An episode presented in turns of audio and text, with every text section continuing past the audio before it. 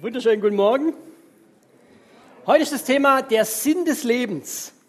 Und da wir natürlich alle ein bisschen technisch orientiert sind, fragen wir mal Siri, was der Sinn des Lebens ist. Was ist der Sinn des Lebens?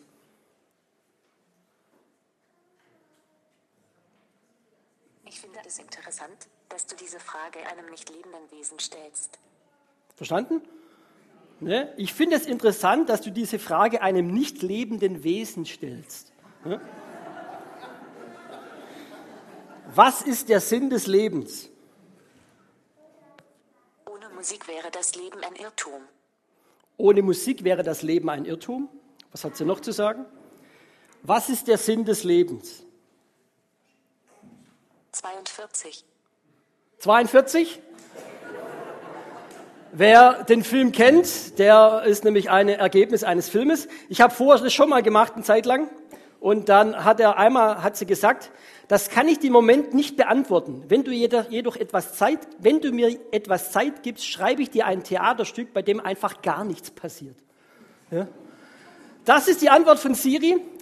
Und wir machen uns natürlich manchmal lustig über das Thema, was, was das Sinn des Lebens und manchmal denkt man, ist ja echt Quatsch.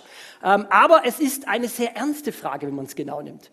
In meiner alten Gemeinde weiß ich noch vom Konfirmand, der dann später natürlich ein bisschen älter geworden ist, ähm, der sich das Leben genommen hat, weil seine Beziehung kaputt ging und er dann keinen Sinn mehr in seinem Leben gesehen hat und sich dann erhängt hat.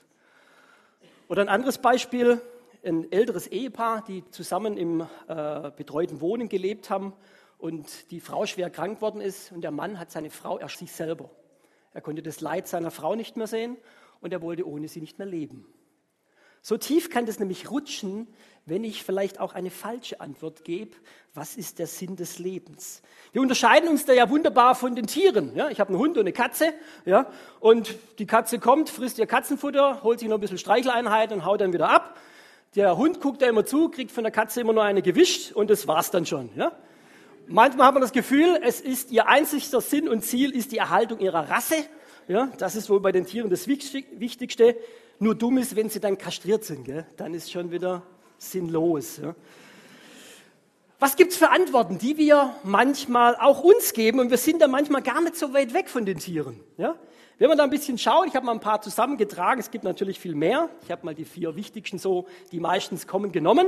Einmal tatsächlich der Sinn des Lebens ist die Fortpflanzung. Ja, es ist ein Glück auf Erden und das ist sicherlich unbestreitbar. Ja, wenn du ein süßes kleines Kind in deiner Hand hältst und sagst, wow, von mir, ja, was ist das unglaublich und es ist wirklich wunderschön und ein riesengroßes Glück, ja. Aber ist es der Sinn des Lebens, dass ich mich fortpflanze? Mal einfach gesprochen. Oder gebe ich nicht einfach die Sinnfrage an die nächste Generation weiter? Wenn ich nicht weiß, für was ich eigentlich auf dieser Welt bin, warum soll ich dann Kinder in die Welt setzen, die es auch nicht wissen? Ja? Also ist das wirklich der Sinn des Lebens? Was ist eigentlich, wenn man keine Kinder bekommt? Wenn es einem nicht ermöglicht ist, ist dann das Leben sinnlos oder sinnloser? Andere Frage.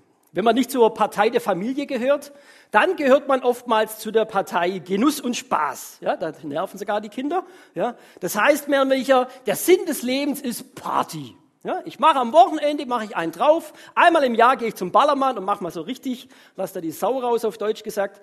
Ähm, oder es gibt natürlich auch die elitäre Version dieser Art. Ja, ich gehe immer schön Gourmet essen, ich tue feierlich irgendwelchen Wein trinken, ich suche mir elitäre Reisen, gehobenes Hobby mit Golf und Segeln. Auch eine Version, aber meint eigentlich das Gleiche. Ich genieße das Leben und denke, das ist dann wirklich alles und das hänge ich dann auch alles rein. Aber auch das ist natürlich zu kurz geschossen. Was ist, wenn ich nicht das nötige Kleingeld habe? Was ist, wenn ich auch mal älter werde wie 30? Das ist immer das Kernproblem in dieser äh, Konstellation. Was ist, wenn ich krank, behindert bin? Ist dann mein Leben sinnlos? Also wir merken, die Frage ist dann auch zu kurz geschossen. Das dritte, Liebesbeziehung. Ja, natürlich. Die Liebe, die muss es doch sein einen Partner zu haben, mit dem man glücklich wird, durchs Leben geht und ein Traum für jeden, der einen hat. Und da fängt es auch schon an. Wenn man keinen hat, oder wenn derjenige dann stirbt, irgendwann mal, irgendeiner muss ja früher gehen, Ich habe meiner Frau mal gesagt, du stirbst zuerst. Nee, ich sterbe zuerst, weil da muss ich nicht ohne dich leben. Ja, genau so rum ist. Ja? Aber auch da müssen wir unheimlich aufpassen. Es sind immer nette Gedanken. Aber was ist mit denen, die eben keinen Partner finden? Was ist mit den Einsamen? Was ist mit den Gefangenen? Sinnlos? Und vor allem, wenn ich meinen ganzen Sinn in meinen Partner hinein dränge, sage ich jetzt mal, dann muss eine Ehe gelingen auf Gedeih und Verderb. Und da muss der Partner alles machen, was ich will.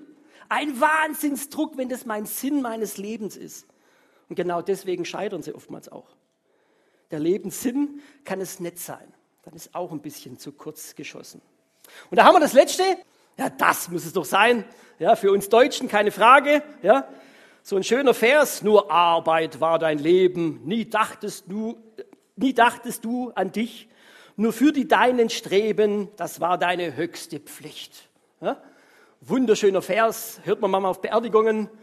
Wenn es hart kommt, ist sogar auf dem Grabstein. Ja?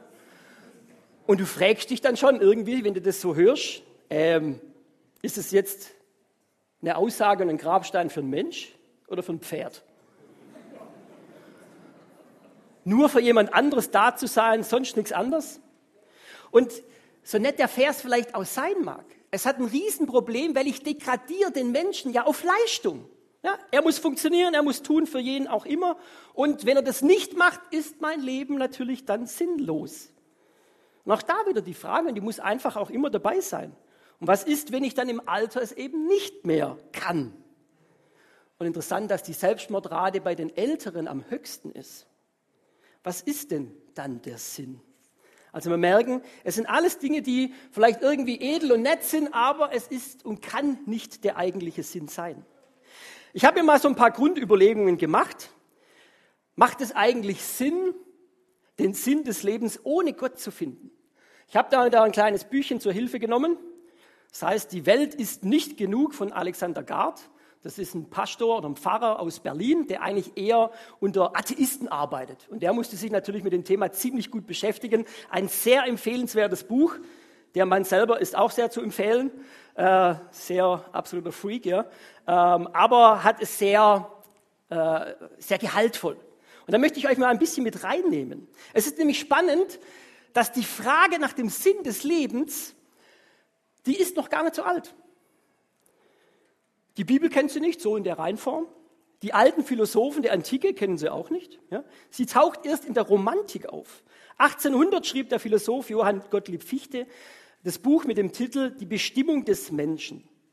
Und erst so ab diesem Zeitraum hat man sich die Frage immer mehr gestellt, was ist der Zweck, was ist der Wert, was ist der Sinn meines Lebens. Und davor? was war mit der Frage davor? Ist relativ einfach. Die Frage hat niemand interessiert. Weil die Frage hatte eine klare Antwort. Es war Gott. Um Gott dreht sich alles und sonst nichts. Bestimmung und Wert waren alles vom Schöpfer gegeben. Gott ist der Schlüssel zum richtigen Leben. Punkt Amen.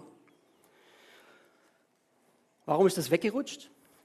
Ganz einfach, die Aufklärung aus dem 18. Jahrhundert, Ende des 18. Jahrhunderts hat die Kirche und das Christentum einfach ordentlich durchgefragt. Eigentlich auch gut, ja, wir haben ja auch viele Böcke gebaut, ähm, und es ist auch manchmal echt äh, Katastrophen, sage ich jetzt mal, dass man auch viele Sachen hinterfragen musste.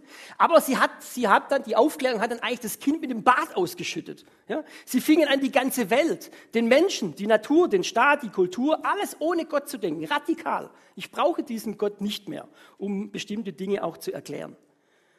Und daraus kamen dann großartige Ideen, aber auch schreckliche Ideen. Der Humanismus, der eigentlich die Wurzeln aus dem Christentum auch hat, hat sich natürlich da auch wegbewegt. Ja? Dass man irgendwie heute nur noch auch noch an Nützlichkeitsdenken denkt oder an Spaß und Genuss. Friedrich Nietzsche, ja, der Vordenker eigentlich des Atheismus, sagt, es gibt keinen Gott, gibt es keinen Gott, gibt es letztlich keine Moral. Der Mensch vergötzt sich selbst. Friedrich Nietzsche.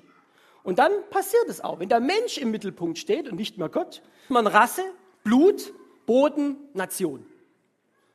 Mao, Lenin, Stalin, Hitler. Das ist mehr welcher die normale Konsequenz daraus.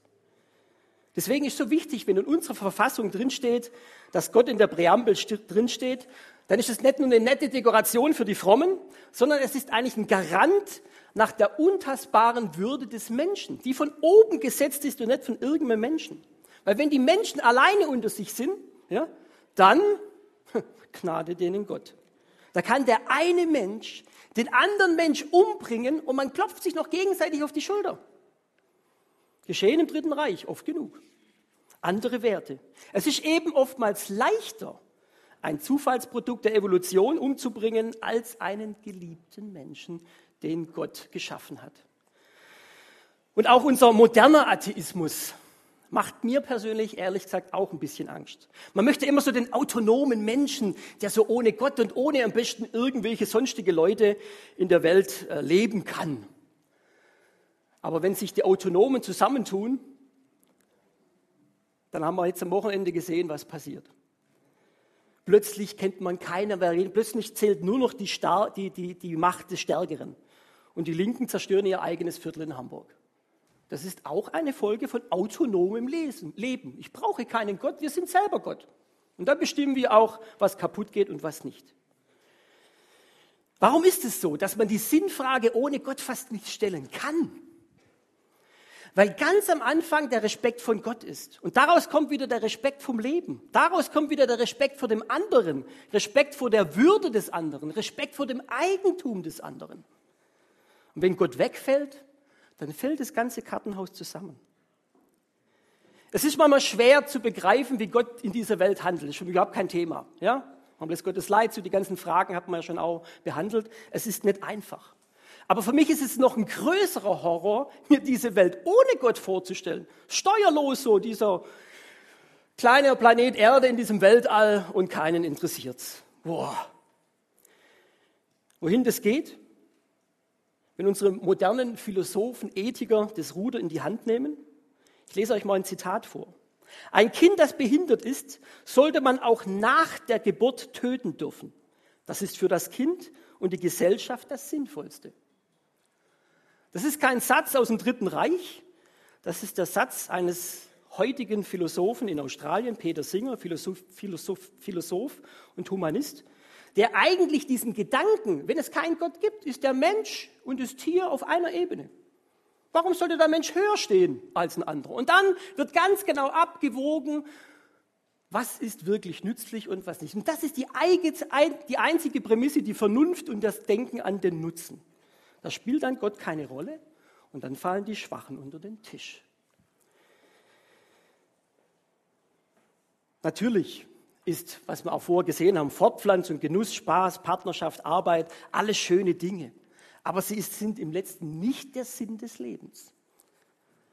Eine nette Nebenbeschäftigung, sag ich jetzt mal. Was ist dann der Sinn des Lebens? Es müsste etwas sein, das uns eine einzigartige Würde gibt. Uns Menschen selber. Es müsste, jemand, es müsste etwas sein, das unser Leben sinnvoll macht vom ersten Atemzug und vielleicht am besten noch davor bis zum letzten Atemzug, der uns eine lebendige Hoffnung gibt über den Tod hinaus. Das die Antworten. Das sind dann im letzten die Grundfragen des Lebens. Woher komme ich? Wozu lebe ich hier auf dieser Welt? Und wohin gehe ich einmal? Und da ist tatsächlich die Antwort Gott selber. Warum? Das erste ist, Gott hat dich gewollt und du bist geliebt.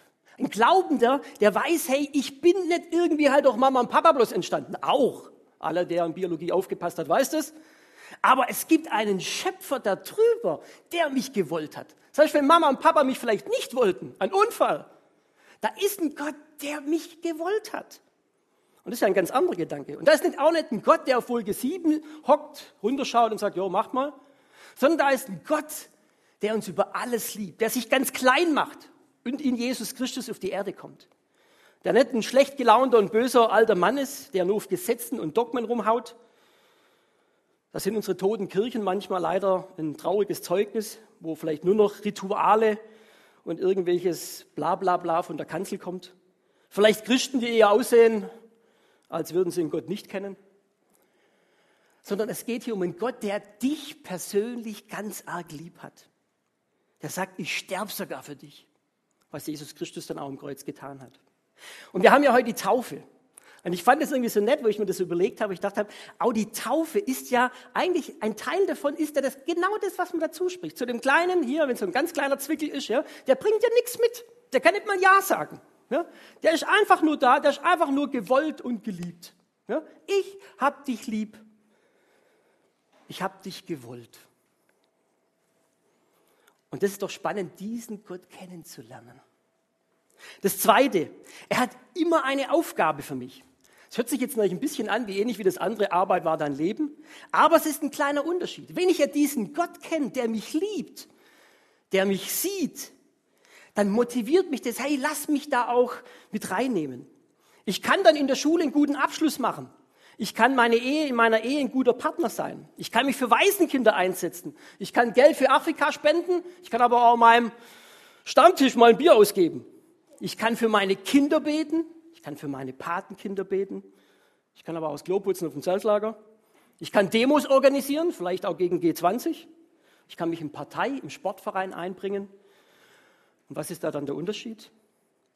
Ich tue es im Auftrag und im Namen von Gott. Von Jesus. Ich weiß, hey, er ist mein Auftraggeber. Ich tue es für ihn. Bin da nicht frustriert, wenn die Menschen mal mich deswegen irgendwie dissen oder vielleicht nicht so sehr dankbar sind. Und Gott hat eine Aufgabe für mich. Und das ist ja auch wieder so ein Teil der Taufe. Einerseits ist es Zuspruch, auf der anderen Seite ist in der Taufe immer auch eine Aufgabe drin. Geht hinaus in alle Welt. Hey, sagt von mir weiter. Ihr, die ihr getauft seid, die ihr mit Jesus Christus lebt.